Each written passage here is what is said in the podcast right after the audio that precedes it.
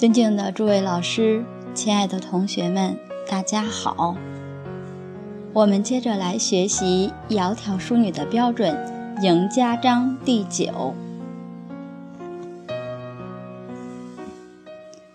进士妇女，罗珠刺绣，满妾冲帘，大袖长衫，覆金颜彩，户县征学。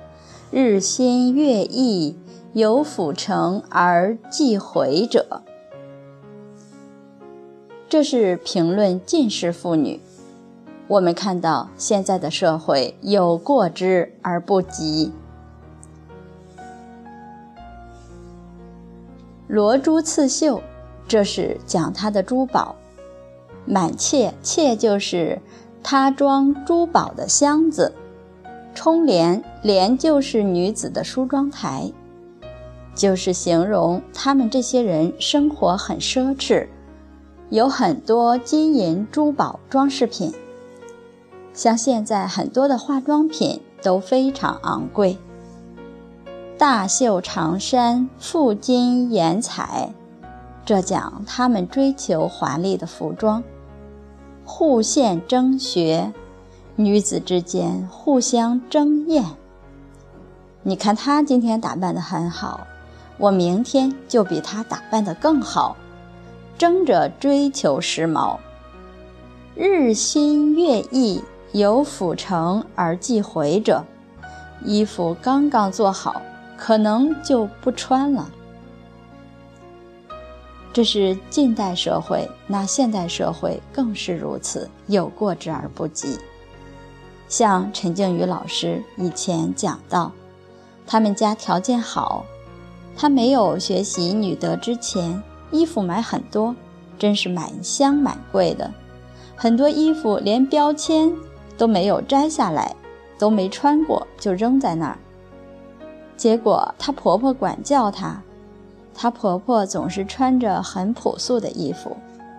陈老师原来没学女德的时候。还不太愿意跟她上街，嫌她穿的衣服太寒酸了。但是这位婆婆她很有定力，心里面有主宰，就跟陈老师讲：“人家说那个衣服穿出去笑死人了，笑死是她死，又不是我死。这很难得，真正贤女重德不重色，对于打扮不在乎。”重的是德行。这里又讲到：无识男子，日月妇人之心而不足，安望以节俭率之哉？这个也跟男性有关。做丈夫的纵容太太追求华丽的服装，追求奢侈，德不如人而衣饰世上。家不能治而容治向先，皆柳夫人之罪人也。正因为德行不好，她才会追求华丽的服装来掩饰。真正有德的人，他不需要用衣服，他就能够自然流露出内在美。家不能治好，他才会治自己的容貌，这是物外。不是把心思用在正道上，那这都是柳夫人之罪人也。男主外，女主内，其实是很有道理的。主内的工作比主外的工作更为重要。要主内，赢家就不得不讲求。赢家就是经营这个家，这个家里头的大小事务。确实，作为一个女子都要学习。